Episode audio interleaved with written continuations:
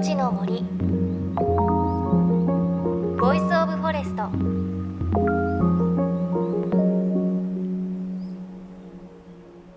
おはようございます。高橋真理恵です。さあジメジメした日がね多くなってきましたね。そんな中我が家ではこの番組でもお伝えしてるんですが一昨年ですね東北でどんぐりを拾ってきてでそれで家でどんぐりの苗木を育てて食事をして東北に返そうというプロジェクトに参加をしているんですがあの一昨年どんぐりの種を拾ってきてプランターに植えて実はこの苗木を作るの私3度目の正直でやっと芽が出てきたんですけれど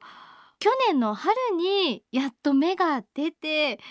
ね大きくなるように育てなきゃいけなかったんですがどうも私がちょっと忘れっぽくてですねうちの父が一生懸命プランターに水をあげて育ててたんですがこの前びっくりしたのがあの庭に出たらプランターにあったはずのどんぐりたちが一本一本ポット苗ってこう小さいコーヒーカップぐらいのポットに植え替えられていて確かにそうやって植え替えて育てて東北に持って帰るんですがそこまで私の知らないうちに作業が完了をしていてもう父に感謝なんですがさらに30センチ40センチぐらいまで育てたんですよね。私最後に見たの2センチぐらいだったのでだいぶ育ったなと思ったんですがなんか父によるとちょっと成長が止まって心配だって言ってたので今年あの岩沼で行われる植樹でこの苗木たちを返せるのかどうかちょっと不安な不安って言っても私がやってないんでそんな大きいこと言えないんですが 不安なのとあと植樹にはね是非父も連れて一緒に植えたいなというふうに思っています。さあ JFN38 曲を結んでお送りします。命の森 Voice of Forest。この番組は今私がお伝えしました東北の沿岸部に植樹をする鎮守の森のプロジェクトをはじめ全国に広がる植林活動や自然保護の取り組みにスポットを当てるプログラムです。各分野の森の賢人たちの声に耳を傾け森と共存する生き方を考えていきます。さあ今週も先週に引き続き九州大分県宇佐神宮で行われた鎮守の森の教室のレポートです。1000年以上の歴史を持つ宇佐神宮とその鎮守の森。本当に神聖な空間という感じがして素晴らしかったんですが今日は宇佐神宮の鎮守の森がなぜ神々しいのかその理由についても専門家の方に伺います。JFN38 局をネットしてお送りします。命の森 Voice of Forest。今日も最後までお付き合いください。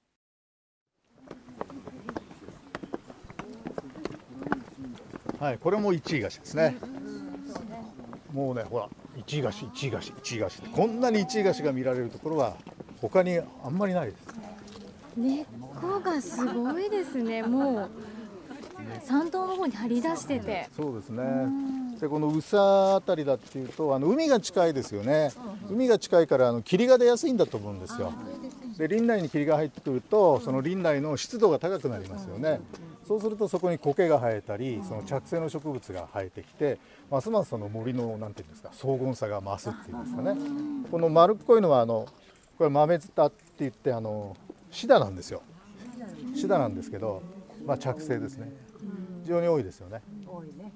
だからそういうのはあの空中湿度をまあ物語ってるんですけどもですからこういう天気の悪い日って今日は霧ですよね、こういうのがこう木につくわけですよ。で結露するわけですよね、で地面だけでなくて幹にもたくさんの植物とかがついてくる。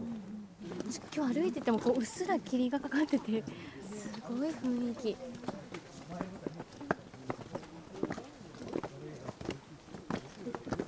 命の森 Voice of Forest。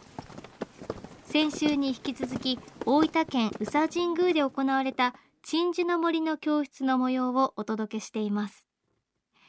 東日本大震災をきっかけに災害から命を守る森の防潮堤づくりを続ける鎮守の森のプロジェクト。この団体は全国の神社にある鎮守の森を森づくりのお手本にしています。ということでこの団体の企画で1年ぶりに行われた鎮守の森の教室。私たち参加者一行は宇佐神宮の境内から本殿へ向かう階段を上り1000年前からそこにあるという森の存在感に圧倒されながら先へと進みました。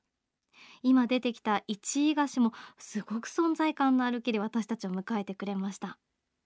そして本殿に到着した私たち。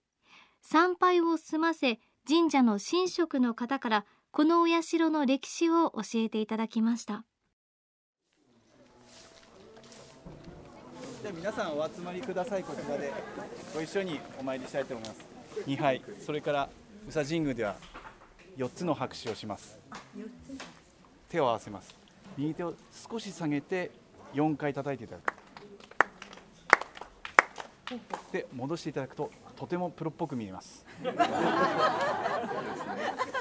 これほとんどプロの人しかしませんのでそういうふうにしていただけるとああの人違うなっていうふうにお宮の人に思われますので今後はしてみてください。はい。で最後に一杯。をはい。ではご一緒にお願いいたします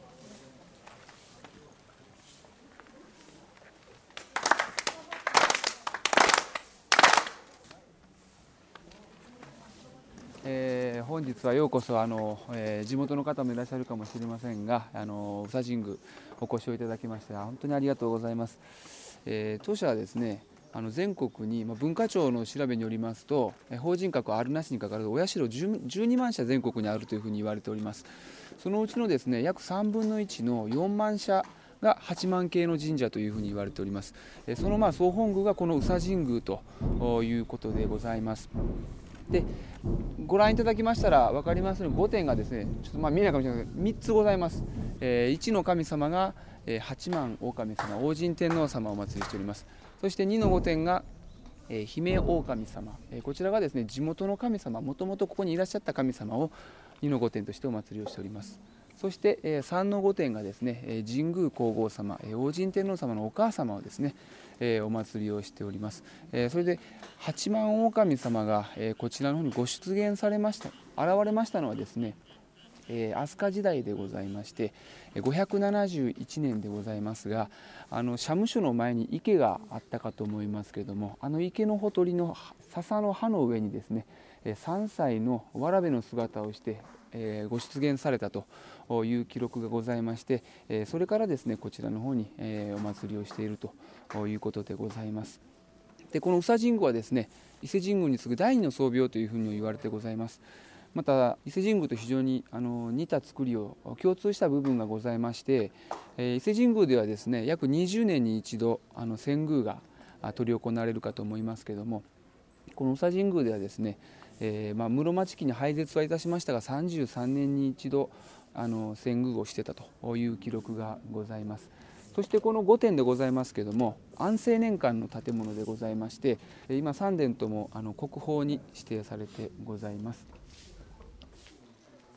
うん、ということで八幡様の総本宮なんですよね。で本当にこう珍しいと思うんですが3つ参拝するところが並んでいて皆さん参加された方もすごく熱心でたくさん質問されていましたしこの日は真ん中の参拝をするところだけで私たちお参りをしたんですが本当は3箇所全部した方がいいということも教えてくださいました。でこの日なんですがあいにくの天気でこう教室に参加する直前まで雨が降っていたんですよね。でどうかなと思ったんですがすごく森がしっとりしていて霧も出ていたのでそれでよりね神々しさが増している感じがしました。なのであの森ですとか神社を散策する時こういう天気もいいんだなという感じしましたね。さあということでおよそ2時間半の散策を終えた私たちは森の教室を受講した証として修了証書をいただいて教室は終了となりました。最後にこの教室のガイドを務めた若手研究者東京農業大学特別研究員で鎮守の森のプロジェクトの西野文隆さんのお話です。私初めてこの大分県の宇佐神宮の方に伺わせていただいたんですが本当にこう森も豊かですしなんかすごくこう水分も豊かだなとか水も豊富だなという感じがして、はい、そこに立っている荘厳な神宮という感じがしたんですが宇佐神宮っていうのはどういった場所になるんですか？えっとですねあの文化的に見てもまたあの自然の植生的に見てもですねとても重要な場所でもともとあった森をできる限り手をつけないでずっと自然のまま残しましょうというようなやり方なので歩いてみるとですね、まあ、横から見ただけでも参道の横から見ただけでもちょっとジャングルっぽいなとか森っぽいな要するにですね鎮守の森であるその4層構造高木亜高木低木草本がきちっと揃ってる、えー、生態系が豊かな森なのかなというふうに思います。あと私初めてこう目にしたんですが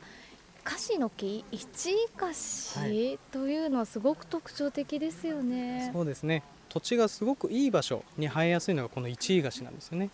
あのこれも一位菓子ですね。はい。大きいですねやっぱり中の大きいやつもそうですけど20メーターから30メーターぐらいまであの高い木ですと言ってますね。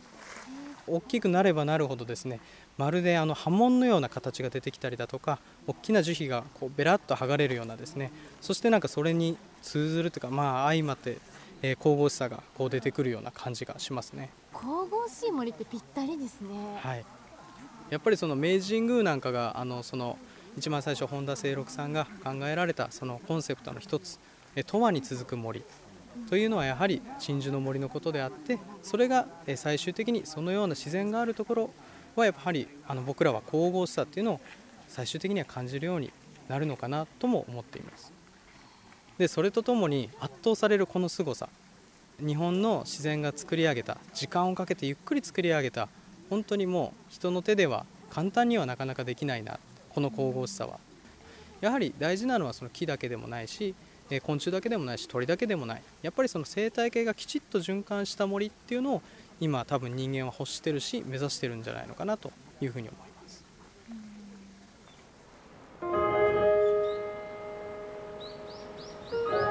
命の森。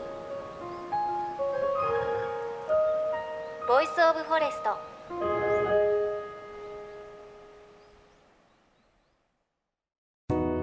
JFN38 局では東日本大震災で被災した沿岸部に津波から命を守る森の防潮堤を作る鎮守の森のプロジェクトを支援する募金を受け付けています。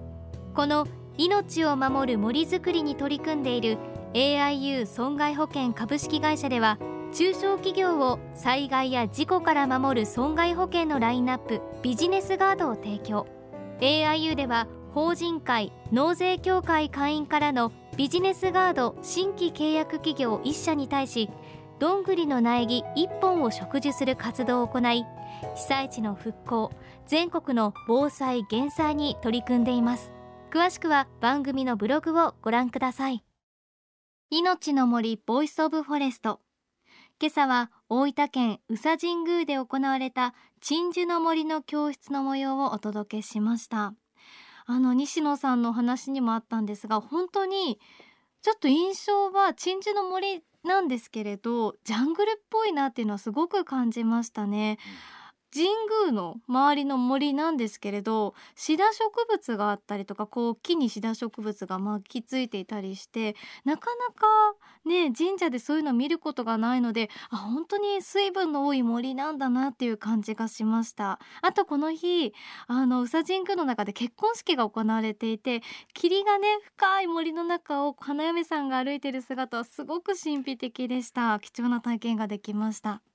そして散策ではですねタラ用別名はがきの木とも呼ばれる木の葉っぱの面白いことも教えていただいて見た目普通のちょっと硬い葉っぱなんですけれど葉っぱに傷をつけると文字が浮かび上がってくるんですよね。でこれ郵便局の木として全国の郵便局の前に植えられることが多いまあシンボルツリー的な存在なんだそうです。で教室に参加した日本文学者ロバート・キャンベルさんと私でタラヨに字を書いたのでその画像もホームページにアップしておきます。よかったら見てみてください。さあ来週はですね熊本県阿蘇の草千里乗馬クラブで野焼きの話を聞いてきたのでその模様をお伝えします。また番組ではあなたの身近な森についてもメッセージお待ちしています。メッセージは番組ウェブサイトからお寄せください。命の森 Voice of Forest。お相手は高橋真理恵でした。の森ボイスオブフォレスト。